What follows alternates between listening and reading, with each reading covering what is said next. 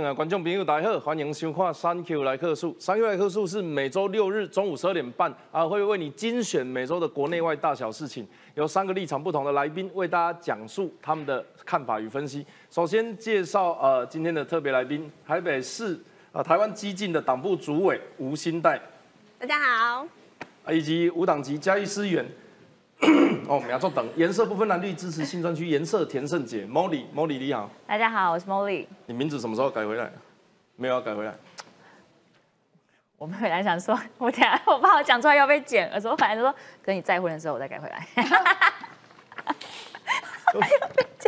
这是他是我们第一次上这个节目，可能也会是最后一次，以及邀请我们的国民党台北市议员游淑慧。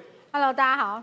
那么呃，侯友谊在这几天呢开了一个记者会哦，在这个礼拜，意思就是我要来参选总统了。在过程里面，很多人就开始猜测说啊，是不是条件讲好了？是不是民调的让分制度已经确定了？那国民党呢，有些过去传统这个支持确定是侯友谊的，希看到这几个月里侯友谊的这个民调节节后退，那是不是要寄望在另外一个共主郭台铭身上？所以正式进入这个选战阶段，国民党的初选这个郭。郭台铭以及侯友谊到底能不能出现呢？那首先，我们先看一下他们两个人的个人特质哦。这个叫侯友谊，六十五岁啊，警察大学，然后在蓝绿的政府里面都有任职过，而且在选举的这个政政途上面哦，可以说是屡战屡胜。啊，接班朱立伦去请假选总统之后，接班这个新北市长，一直到今天，他是一九五七年六月七号。那有人说警警察的性格是一个双面刃啊，这个应该说警察的职业性格跟传统刻板印象。那另外呢，他有本土的形象，一般普遍认为说他可能在国民党里面比较能够拿到中南部的选票，本身好像也是嘉义同乡会的嘉义人。那另外他的不沾锅跟立场不明确，会引起比较多深蓝人士的反弹。那这个人叫郭台铭，呃。我其实一直没有印象，他是很爱戴帽子的。但是每一次只要到了政治场，他帽子都会戴着。他的帽子呢，要么是中华民国，要么是中华民国加美国。他的意识形态在政治这个选举的过程里面会特别的凸显。他是一九五零年十月十八号出生的，是天秤座。那他是红海集团的创办人，也是呃过去我们一直认知的台湾首富。事实上，在调查里面，这个市值涨涨跌跌的，有时候他也会换人呐。但是呃叫习惯了嘛，所以都一直叫首富啦。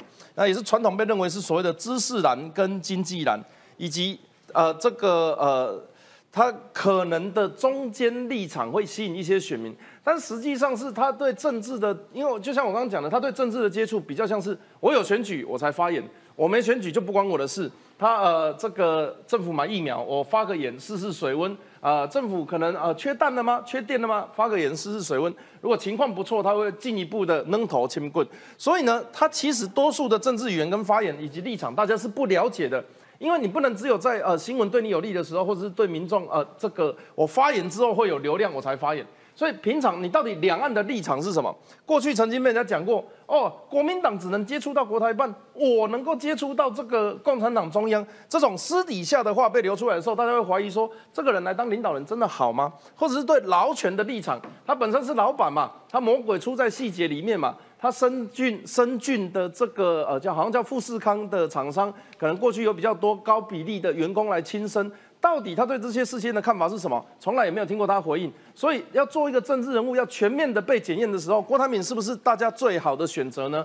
而随着郭台铭决定宣布啊，我要参选总统的记者会起手式出来之后，国民党到底会进入怎么样一个战国战云密布的情况？另外呢，为什么特别要写双子座跟天秤座啊、我们把那个星座配对表打开吼，嚯！match 分数最高的就是这两个，会不会有第三种可能是郭侯配或是侯郭配呢？那首先要请教游淑慧议员，呃，这样子，呃，郭台铭在这个礼拜的这个呃参选总统记者会出来之后，是不是算正式的这个开打了？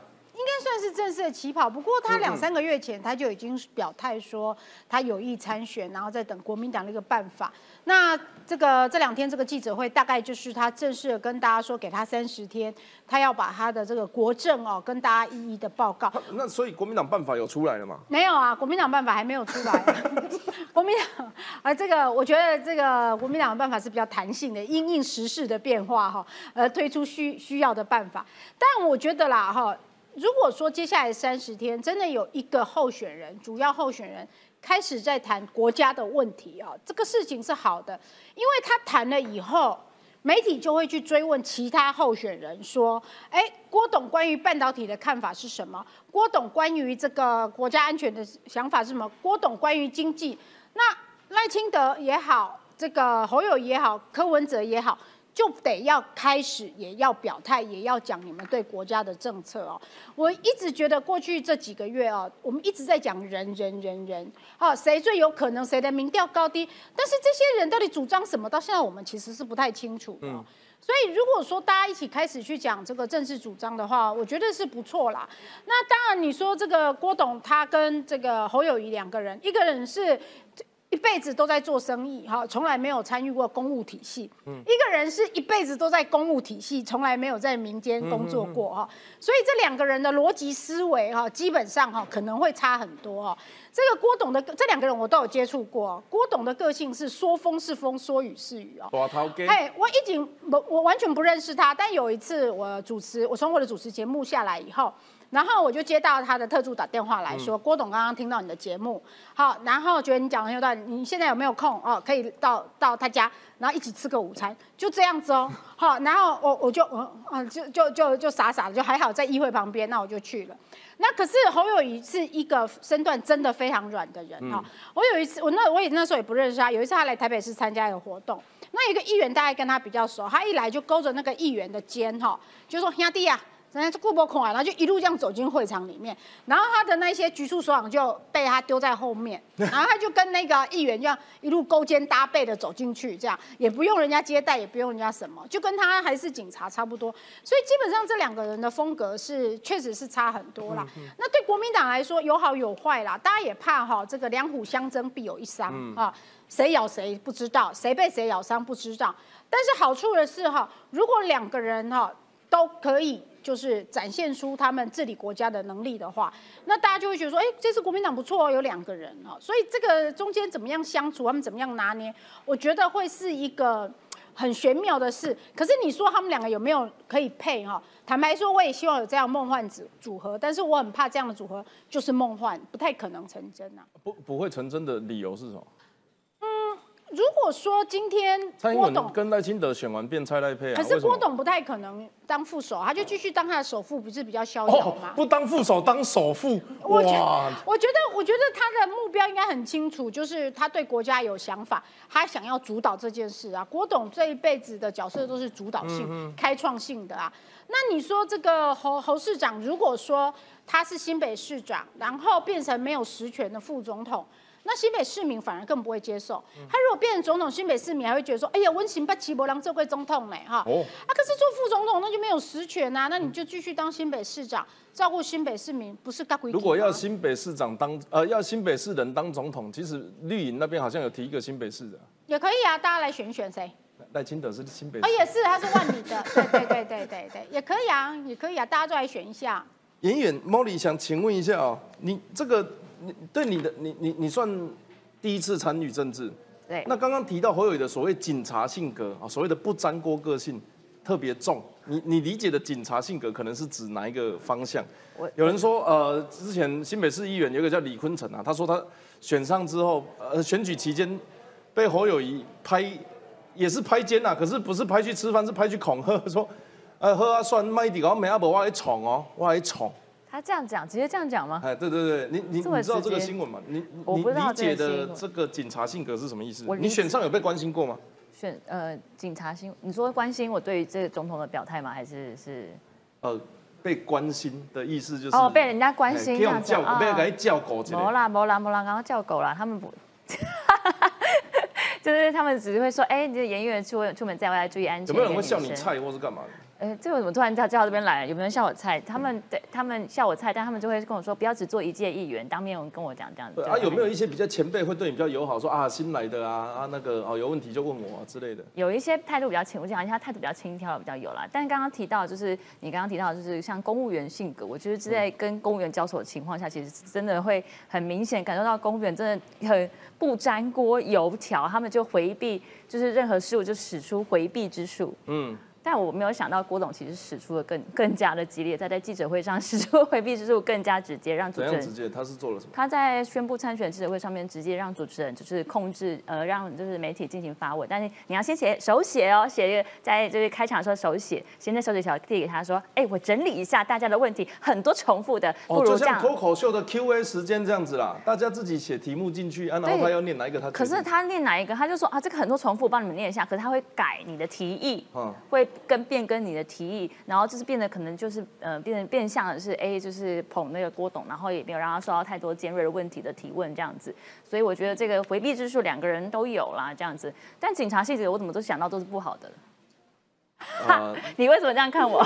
你就你如果觉得不够好，这就是你的工作了啊。哦，不是不是，我不是说嘉义市的，不要这样，我是说我大家一人民心中想到的那个警察性格。我跟你讲，警察这里我必须要帮他讲一下话了，但是不是帮侯友谊讲话？就警察这个角色在日本时代的时候叫歹邻，嗯因为他们很公正，嗯，然后他们会帮忙处理事情，对他们会把邻里之间大大小小，就算不是他的工作，他也帮你处理。那个，所以那我阿公那一辈的叫警察都叫歹邻。嗯可是后来啊，到这个国民政府时代，有一个比较不好听的叫插头嗯啊。事实上，警察我的警察朋友也不喜欢这个称呼啦，就是你抓的是贼啦，啊，你控制他们，所以叫贼头嘛。嗯，所以大家就会觉得啊，这个这个是负面的名词。对。那警察当然就是比较中性嘛。那当然呃，过去可能有一些呃条子阿布拉嘛，嗯，好对不对？等等的这些形容词，事实上警察他就是最基层，他要处理比如说刑呃刑民事的这个调查啊，车祸的笔录，所以他真的是什么什么拉里拉扎，甚至是家庭的家暴，对还要第一时间赶到现场对。所以警察的工作是包山包海。那所谓警察性格呢，其实也就是因为他就他他就是在基层，你看到他的正面，大家就会讲他正面的事情；看他负面，他就讲他负面的事情。其实你要我说警察性格的话，就是他是很贴近基层的啦。这也是为什么大家对侯友谊的认知说，哦，他就很草根，他可能中南部有票，可能大家百姓可能比较能够接纳是这样子。但是他个人的性格真的是正面看是正面，负面看就负面啦。你这个听君一席话，如听如一席听哎如听话一。席话，吞对，你可以想跟别人，我跟你讲，不要这样。我之前在新北市有遇到一个警察，让我觉得很吃惊。我就是如果你讲到警察事件的话，为什么我会印象不好？在新北市遇到的，就是我朋友在就是倒车的时候，这边撞到了就是。路人行道上面的车，人行道上面当然不能停车嘛，但他撞到人家车可能也有问题。然后警察来就说：“哎、你怎么可以这样停车？路边停车不可以倒车。”我想说路边停车不可以倒车，安内瓦小白不然塞里去，我不知道。这警察就这样想这样想，我觉得，所以我刚刚想到警察性格，你会让我觉得好像联想到一些，金代也特别看向我，就是想一些不友善的的感觉这样子。好呃、各位现场的都是为了要尽足公职的哈。你如果觉得不够好的，就由你们来改善的。是是是，我那要会继续请教。新代啦哈。最近这个这一个礼拜还有另外一个新闻非常火热啦，叫做新北 One Boy 冲锋枪事件。那另外一方面也有人说哦，我们新北的这个治安特别好啊，因为我们是这个警察贝贝当市长啊。那这些事情是真的吗？哇，我觉得讲新北治安特别好的人，应该就是有在看新闻，因为新北治安不好的时候，新闻都没什么在报的感觉啊。因为你看新北市之前不是还有一个平民走在路上，结果被警察误认为他是通缉犯，结果打的半死，然后最后也没有得到求偿，最后根本不了了之嘛。那其实最近就发生新北市土城区有一间当铺，二十号上午。的时候发生枪击案，有一个十七岁刘姓枪手搭小黄抵达当铺之后，疯狂扫射五十一枪哦，高弹式吓坏附近的目击者。那根据警察调查，这个枪击案跟十九日就是前一天双北追车连开十一枪的案件有关联，也就是说他在前一天开了十一枪之后，或许是同一批人，或许是同一股势力，完全没有被处理到，隔天又去开了五十一枪。所以很多人说，哇，新北市的市长是呃是这个警察警察。的背景好像就像哎、高雄市的市长是医生，所以高雄的这个防疫的疫情控制的很好一样，其实根本不是这个意思哈。那我们特别讲，因为刚刚一直在讲这个侯友谊的个性，我觉得一直想到一个故事。大家有没有听过一个故事？是说以前有个画家被人家问他画什么都栩栩如生，然后就有个人问他说：“哎、你比较会画狗还是比较会画鬼？”嗯，他说：“我当然是比较会画鬼，因为没有人知道鬼长得什么样子。”侯友谊就是这样，侯友谊从来面对镜头没有讲出过一句人话，所以没有人知道他个性是什么样子啊。你现在可以跟我讲过任何新北市的证件，或是他的性格，或是他的任何有人性化的东西吗？没有，他就是 GPT 啊。所以吼吼做代机。对，你可以从吼吼做代机看出他是双子座吗？应该不行吧。好，那我们回到这个，对不对？以前常常会有讲什么，讲到侯宇就会讲到以前郑南荣嘛，讲到以前那个陈静心的那个事件嘛。啊那个时候讲的绘声绘影啊，因为那个时候他从来没有被放在镜头前面审视过，所以哦，大家听听就过，不知道是真是假。我们今天来特别讲不需要不诚实的铁汉，其实谢长廷在四年前就已经澄清过这个陈静心事件时候那个南非五官的瑕疵案，侯友谊根本没有进去谈判。以前讲的绘声绘影，因为侯友谊那个时候出来是抱着那个小朋友，那个画面让人家太感动。我觉得说哇，这个警察去跟这种丧心病狂的通缉犯就是协商，然后冒着生命危险，结果最后抱着孩子出来，真是太感人了。哎，结果最后他也没有否认。侯友谊本人也没否认，结果最后被爆出来说根本就不是他。哦，自从他这个那个南非五官亚历山大著作《真爱》中，其实有引用他太太安妮的话，就是当事人现场现身啊。他说，自从谢长廷现身之后，事情有了转机。谢长廷还没穿防弹衣哦，他最后总算是为了看到一个有点胆识的人，才把这个妥协跟这个呃人质救出来这样子。那后来其实为什么一开始那个呃媒体就是渲染的他好像是救命英雄的时候，谢长廷那个时候没有说什么话哈。谢长廷其实也有在那个贴文之中表示，关于侯友谊跟他的支持者、拥护者说曾经进屋救人质的情节。绘声绘影，其实指的是陈静心刚侵入官邸的时候，双方的枪战，流弹伤了亚历山大五官和他的大女儿。那陈静心就呼叫外面的警察拿担架进去救人。侯友谊那个时候也有进入指挥，但是没有任何的谈判或劝说啊，他完全没有进入对话。因为毕竟你现在跟他现在在镜头前面的表现，想象你有办法想象他这样子口才的人有办法跟陈静心去做 任何协商吗？陈静心说：“哦，你要给我多少钱让我出去？”然后侯友谊说：“吼吼做代机，怎么可能？我现在看到根本就是当时那个根本就是完全操多的，看看现在回头想有够气。人家谢长廷都强调说，他出来澄清吼。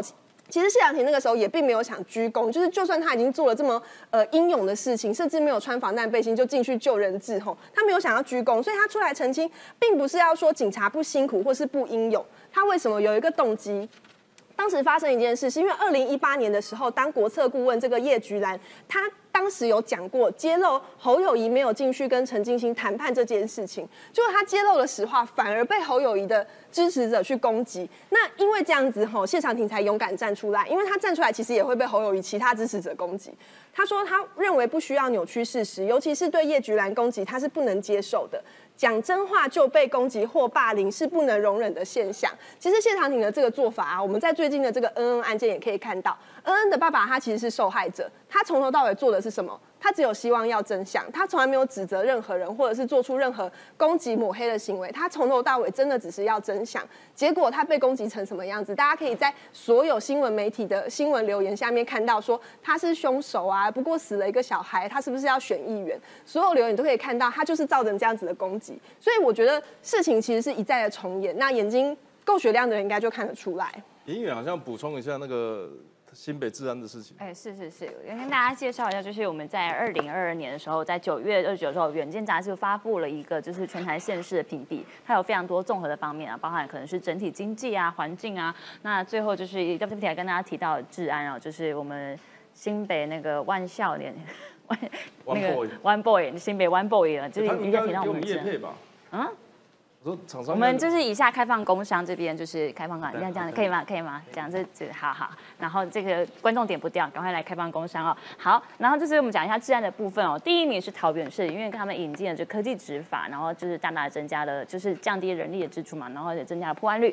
那么特别讲到我们嘉义市是第四名，谢谢自肥一下哦。嘉义市没有当议员，不用谢谢，跟你没关系。我们嘉义市很棒啊，怎么样？不行吗？嘉义市很棒，可以吗？很棒，可以吗？很棒，很棒，可以哈。可以，可以哦。那我们讲一个很不棒。的好不好？来讲一个很不棒的，在我们找一下新北市第几名？第十一名。我觉得它其实是今天的新北 One Boy 的事件发生是起来有字吧，就是虽然是，我我我其实大家都是同一个国家，我们也没有特别要比谁好谁坏，只是说这样子一个市长，他是以呃行事铁腕的作风风格跟形象选上的，大家自然对他的治安的这个期许就会比较高了。那那我们就不要去讲其他地方了，就先这样吧。那么有一些。排名看起来也是怪怪的。哎，我说第三名的台中市吗？我没有讲是谁。那我想要请教游议员哦。其实我想问的事情是说，现在两个可以选的人，过去一个是侯友谊啊，被人家认为是腰软但是可能会比较没有肩膀不沾锅，对党内的议题，先从四大公投开始到核能等等争议，他都没有站稳立场或是帮党辩护。另外一方面，这个看起来好像很有肩膀，也很敢，呃，也很敢站，也有愿意选总统。问题是，这个人过去骂过国民党，或者是说他会不会脾气硬到哦，过去拢大头家大头家，然后现在要突然这把人的迄个新郎的时阵，会不会个性上调节不过来？你怎么看？我觉得所有政治人物哈，包括说像我们立委啊、议员，乃至于总统哦，被算的人哈，就要去争取团结哦。譬如像赖清德总统哦，他赖清德主席他在被提名之后。他也开始进行所谓的整合之旅嘛，哈，埃及跟民进动各各个派系哈，加崩啊、博诺啊，甚至说谈未来的合作。那所以这个侯友谊也好，郭台铭也好，他们未来很重要的工作，当然也是团结在内部啊。过去当然他们跟基基基层的支持者都有一些呃伤痕或裂痕呐。那他们怎么样去修补？我觉得到选举的后期啊，国民两党的支持者。都还是会回归的啦，还是会归队的。但现阶段他们主要还是应该要去展现，就是我为什么可以选这个位置，我有我要端出什么样的牛肉。那过去一些伤痕，你说郭台铭他也道歉了嘛？好，郭台铭那天就深深一鞠躬，我觉得这个鞠躬是有意义的啦，因为之前二零二零年哈他的这个负气离家出走这件事情，有一些基层党员心里是有受伤的，可是。大家看到他鞠躬了，手腹身段那么软，鞠躬了，就会想说贵企都还贵企啊嘛，哈，毕竟我们还是希望说在二零二四年可以赢得这一场选举。所以这是郭董的部分。那当然，侯友谊在四大公投的时候，确实有被蓝营的支持者质疑。那未来他要怎么样展现说我是有肩膀的哦，然后我可以带领蓝营哈打赢这场选战，那也是他要展现他 guts 的时候。毕竟哈地方的县市首长，他所关注的议题跟总统是不一样。譬如说，有人一直挑战他说，在对于核能这个议题的关心哦。确实，他在新北市的时候，因为核能电厂都在新北市，所以他要有比较不一样的立场。可是，身为总统的时候，你要考虑就是整个台湾的能源了。那这一件事情，我觉得也会是他之后啊要去说明的地方啊。对。啊，我们看一下侯友谊跟郭台铭到底谁强谁弱啊？进入这个社群媒体时代之后，大家很喜欢用声量来比较一个政治人物的境况。那我们看到呢，这个是侯友谊的部分，这是 TPOC 台湾议题研究中心所做的民调报告。但是从去年十二月二十五号，这个已经选完了啦，哈。你看到黑色的这条线是所谓的好感度，在呃一月二十二号左右的时候。这一个侯友谊的好感度来到尖峰，接下来大概都是持平，没有什么变化。但正负面声量的部分来看，呃，大概一月初的时候，元旦他讲了一个叫做“不要台湾不要当强国的棋子”，所以这个事件有点小小的波澜。后面虽然有很多呵呵这台棋，但影响都不大。一直到三月五号，这一次是这个呃南投呃南投第二选区的补选。居然在选选之夜啊，所谓的最强母鸡总统候选人没有出现在现场。这个时候开始有一个比较呃这个丰富呃比较密集的负面声量。而后呢，到三月十九号的时候，这个大概都是民调的操作哈，不管是赵少康的民调，或者是其他呃台湾民意基金会等等的民调，民调只要一出来。侯友谊就会被连骂一个礼拜，然后到四月九号一直到今天，你可以看到负面声量攀升的速度非常的快。另外一面，另方另外一方面，后市看涨的这个叫郭台铭，可以说他从很早之前就说要选总统了，给我一个办法啦，哦，年轻气盛，年轻不懂事啦，哦啊，然后那个呃，这个希望能够回到国民党啊，想要改变台湾呢，顺便在争取选总统之前骂一下政府。可以看到他的出手是非常非常的聪明，他可以说是在四月四号之前完全。完全没有让人家有攻击他的机会，因为大家根本不知道他要不要选啊啊！如果你没有要选，我们攻击你干嘛？所以他整个就是呈现一个啊，没有人要理他，没有人要理他，反正他干嘛要干嘛？去美国，去美国，去日本，去日本。但是，一直到四月四号之后，他说我一定会争取国民党的提名。郭台铭为了四年前夫妻离开，鞠躬致歉之后，确定了这个人要出来选了。那你可以看到拉出来到接近六万的声量哦，当天讨论度。那接下来呢，他呃。因为已经确定要选了，后面有一些余波荡漾，到最近包含开记者会等等，你可以看得到他就是呃正式的成为一个总统候选人了，呃应该说国国民党党内初选的提名。可是你回头看这一路以来哦，侯友谊从声势最高，但死不呃抱歉，一直不宣布参选，一直要等党征召，然后呢党内各各个派系的大内高手又在互相的使用内力，哇，然后这边。什么杀猪呃呃呃杀锅捧猴杀猴捧锅，然后还有传出党主席自己想要做一个什么行政院长副副总统等等的职位，弄一弄之后，侯友谊要这个一路往下走。但是另外一方面又跟郭台铭讲说，你的民调要赢很多哦。这个大部分在这几个礼拜的民呃这个争论节目都有讨论到，你民调要赢很多，我们才能够哪里去换侯友谊。甚至黄建庭都跑出来，国民党的秘书长讲说，你哦这个要这个百分之我们党百分之九十五应该是侯先生的啦。结果讲完之后，下午又马上改口。经过这些事件，到底国民党的这两个，除了国民党自己内乱呃自己内部还在讨论之外，我们老百姓呃以及一般的呃不同立场的民意代表又怎么看这两个人呢？呃，先问一下，你对郭台铭，莫莉，你对郭台铭的印象是什么？我记得他在我们读大学的时候，我们班的同学有些人就以红海为第一志愿，但又有一些人你会觉得红海是会欺负员工的公司，你怎么看？好，我们这个直接翻前面的新闻，它其实就最近有非常多的言论被挖出来哦。这个其实是非常久以前的新闻，二零一一年的新闻了，就是科技业悲歌，他的铁血管理哦，会问你说小便变黄了没这样子。为什么他会这样问哦？其实他是因为要问一下医生，小便变黄是什么意思？变黄就表示脱水了，太久没喝水了，有可能肾功能有问题了。不是，他是觉得说，所以就是工作很劳累的意思。嗯，工作够不够累这样子。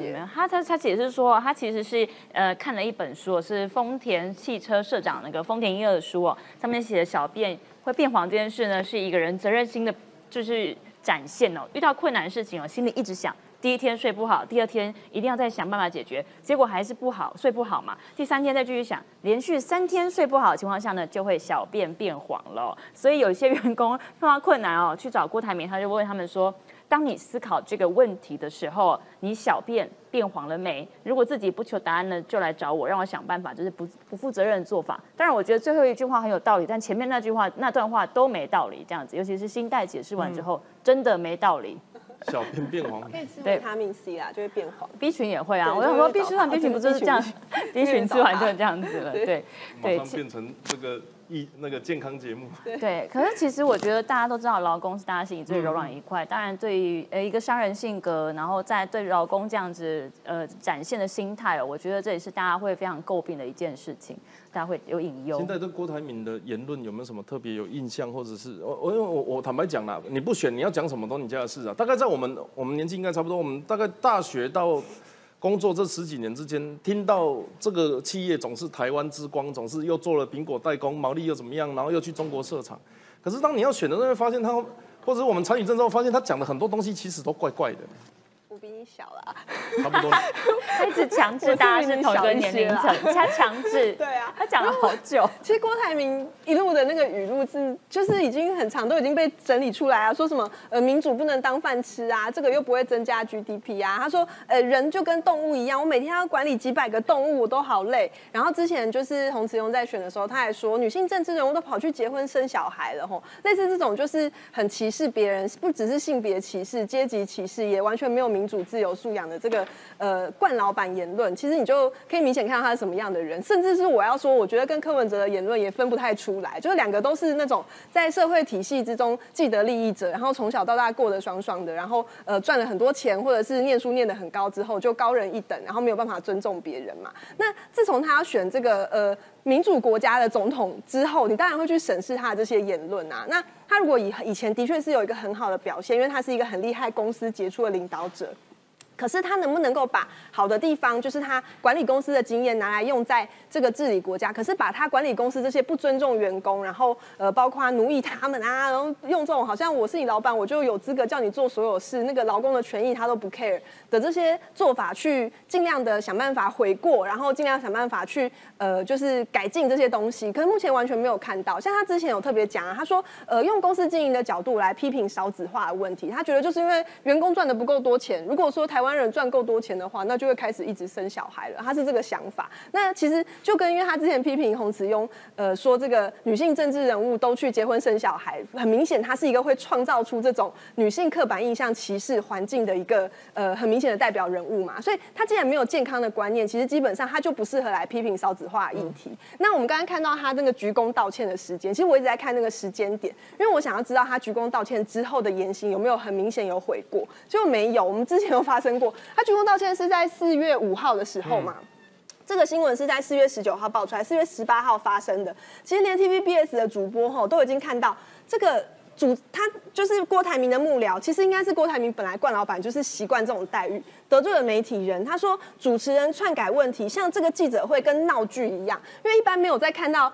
就连总统他的那个记者会都不可能是给人家先填问题，然后你爱回答不回答的嘛。所以我们来看哦，郭台铭记者会到底有多扯？主跑外交与国防军事，也就是说他已经很有这种访问政治人物的经验。这个女主播刘婷婷，她昨晚就在脸书抱怨说，跑了快要十年的新闻，第一次碰到记者会要求媒体手写题目单递交给主办单位会诊，而且是在记者会开始前两分钟才强硬的规定不能开手举问。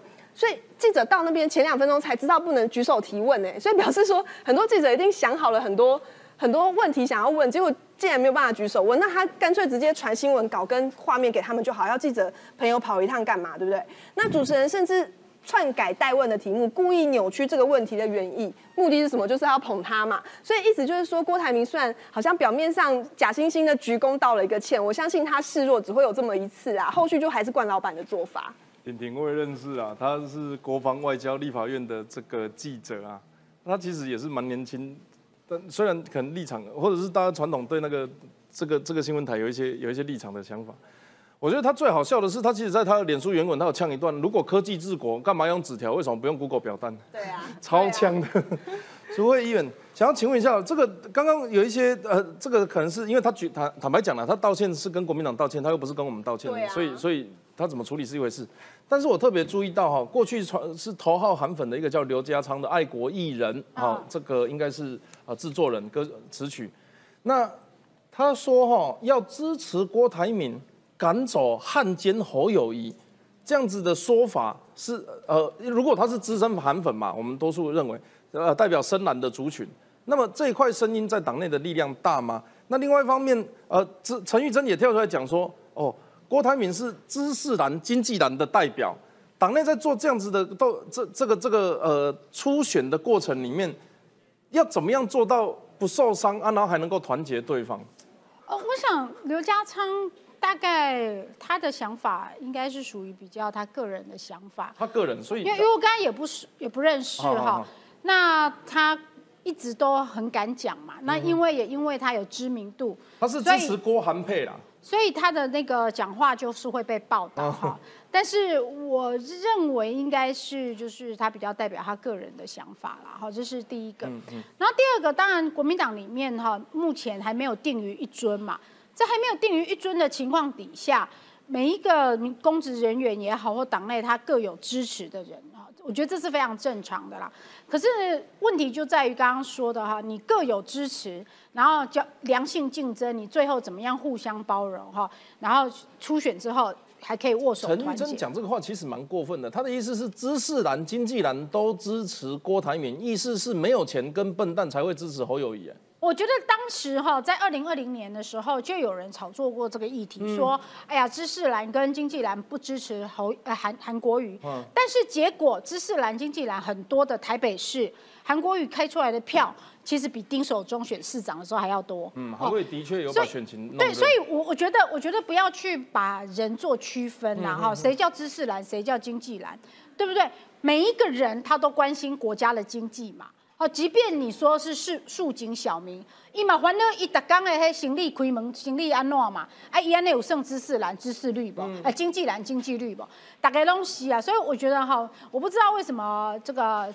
玉珍委员去做这样子的这个，那金门到底是知识人多还是经济人多呢？好，我也不晓得啊，所以我是不会这样去分类支持者啦。我觉得每一个支持者，他支持候选人都有他的这个这个想法哈。那当然，郭台铭董事长他未来会接受的考验是，第一个就是他真的很有钱，太有钱。他之前在美国的时候，他有一次秀出他那个美国的别墅的时候。那我就听到很多人在提醒说，哎，你要选总统哈，你这样炫富的行为是不太好的。所以未来哈，他过去他成功企业家本来是他的这个荣誉的标章，可是他选举的时候会不会变成一个被检验的事情？我想他现在就要做好准备去，因为每一个生意做这么大的哈，你的税的问题啦，你在大陆的企业版图啦。你合作的对象、你做生意的这个这个策略等等，到了选举的时候，用政治的角度去看，就多隆博赶快了。好，就是所以我觉得这是他未来会比较辛苦的地，方。你讲这个，我觉得这个社会蛮悲哀的。比如说我贷款买一台跑车，大家觉得干你这个一定是他妈的收受贿赂、贪污才有这个钱呐、但是郭台铭那边几亿的那边豪宅，他说哦这个正常，因为他很有钱，住这个刚好而已，游泳池还太小，里面应该养长颈鹿跟犀牛。因为他的这就是社会的刻那板印象。因为他的收入与支出显然相当。那如果一个公务员他去买四五百万的跑车，我们当然就要质疑他的收入与支出显不相当。嗯这也是这个贪污犯罪在侦查的一个 sign。你可以说那是我家很有钱，像柯文哲自己，就解决你自己的问题。你对刚刚是说怕人家检视他太有钱，没有没有没有，检视他太有钱是。其实这几年我们在选举的时候有一个氛围是仇富，哦，他是不是说你你不该花，只是说我下面力加五级，我加我加散，为什么你你你你那么有钱，然后我们薪水，你的股利一年是几十亿，我的薪薪水一年是几十万，嗯，哦，这种贫富差距的，对对对，会被拿出来检验啊。这个讲到仇富哈，其实我跟你讲，普遍选民没有人仇富啦，他们仇是仇说你们富都没有交啦，比如说这个码头可以绑啦，哦啊那个机场可以标啦，哦或者是怎么样的，他们家都会越来越变大。他们即使那有仇富，他们是想说只有你家在富，为什么没有教大家一起富？股票都有哦，二十块可以买，现在都两千呢。所以老百姓那看的是你手到呃手段正不正当，过程呃有没有违法嘛？啊，那现场我们最老百姓的这个 Molly，是怎么这两个大哥哥，你看起来感觉怎么样？大哥哥，哦哦大哥哥看起哦，来，你你从政时间比较长我最一点。老百姓哎，我都没选上。嗯，哎，不是，我也是不会啦素人素人啊我认识。上一个没选上议员的，后来当立委。哎呀哈，你真会说话这样子。呃，我觉得这两两位个大哥哥感觉怎么样？目前我觉得他们两方就是一个太圆滑，然后一个是就是我觉得大家对他还在目前大家会放大检视那个，尤其是初选的时候，然后大大家对于。其实他们最近新闻量也很大，那我期待就是我等于是吃瓜群众，啊。那三个大哥哥嘞，加一个那个你不要听起来超怪的啊！赖赖清德，哦，赖清德是不哎是？三个你现在下来我选边站吗？没有没有，你你就客观分析嘛，你不亮票你就分析嘛。哦，我不亮票。你身边的朋友，因为你可能过去是呃比较网络实况组界老的，老实说，我觉得网络界会对于就是呃国民党目前的动向会非常的关注，因为他只要是说，这现在是一团乱这样子。毕竟我们现在就是绿营现在算是蛮团结的，所以就是哎推出了一个代表出来这样子，大家都哎好像很认真，已经开始做很多的预备动作。但蓝营其他人了。我们话不能这么说，就只有一个人就是已经定于大力强推嘛。嗯可是我们现在国民党现在还是是在内斗纷争啊，战火连天啊。嗯那我觉得大家就是现在民众还是等着吃瓜啦，就是等着看有没有更更多那吃瓜的过程是会增加国民党的好对国民党的好感，是会会降低对？我们要看吃的是什么样的瓜，才能才能可以就是他们在。打的过程，你觉得哇打得很精彩，加分投给他。其实我觉得并不是、我觉得他真的是，呃，对我觉得一般民众对于政治的厌恶厌恶会有一种来自于就是政治就是就是很难看，为什么很难看？因为很多斗争啊，每天都在吵来吵去骂来骂去，大家是不想要看到这个，大家想要看到理性问政，想要看到就是理性的沟通跟对谈这样子。那我觉得目前呢，就像就是我们刚刚那个议员刚刚讲的，就是他刚刚有讲说，就是哎，就是大家大大家都还没有真的把那些主张啊，他们的政见拿出来。我觉得我们要理性一点看待啦，就是去等他们政见真的出来之后。再去评论他们，当然我也期待他们可以更快的把这些证件拿出来，让大家来好好的检视跟思考这些政策是不是就符合我们台湾的就是选民想要的方向，而不是就是他现在如果不不拿出来，我们只能一直挖他以前做的事情，那就很可惜了。让这个莫莉讲你所谓的这个平民的所谓最最百姓素人的观点啊，让苏慧议员讲国民党的观点。对，那现在在这个你们的政党最关心的是两岸、国防、外交等等的议题，甚至是军事哦。就这个角度来看，这两个人合格吗？他们呃呃，你对他们两个的评价，如果一定要给一个高低的话，就是其实其实就跟茉莉讲的一样啊，等他们政策嘛，他们目前讲的有任何一句话是可以被称为政有啦策的，吗？那个台湾不要当强国的棋子嘛，这侯友谊的那个嘛，对对对是口号，这不算政策这啦。是侯友谊还是韩国瑜？是侯友谊吗？听起来都差不多啊。韩国语 是立足台湾，胸怀大陆，然后什么放眼世界，征服宇宙。太厉害了，竟然记得。对对对，这个没有，我我觉得呃。目前看，其实侯友谊目前几乎没有表态嘛，他就是被堵麦的时候讲出来几句、呃比较相关的。可是郭台铭这个东西哈，我觉得我们要必须好好想一下，因为他其实他是一个公司的这个领导者。那富士康工业互联网它的总营收其实有一点六七兆的台币，占红海集团的总营收其实有三成五以上，哦所以它势必是一定会受中国牵制的。所以他接下来的两岸政策，你不要看他嘴巴讲什么，而要看他旗下公司的动向，我觉得才会是比较嗯客观而且实际的标准啊。哦，所以对你们来讲，郭台铭目前分数暂时落后。两个都很没有啊，国民侯党、没有分数我们对于我们政党来讲，中国国民党没有参政资格啊，哦所以是选项空白啦，没有分数。苏慧议员怎么看？看哪一个？那个那个党以党领政，应该两岸路线论述是固定的，但是听起来他们呃这个没有人现在的意思是，现在还不知道这两个总统候选人的应该是路线是什么。赖清德的我们也不知道啊。赖清德就民主与专制的抉择，这也是口号啊。重点是赖清德更要去先说明过去八年蔡英文的相关政策，他是不是要继续去执行啊？对不对？能源政策，然后我们有在炒房价吗？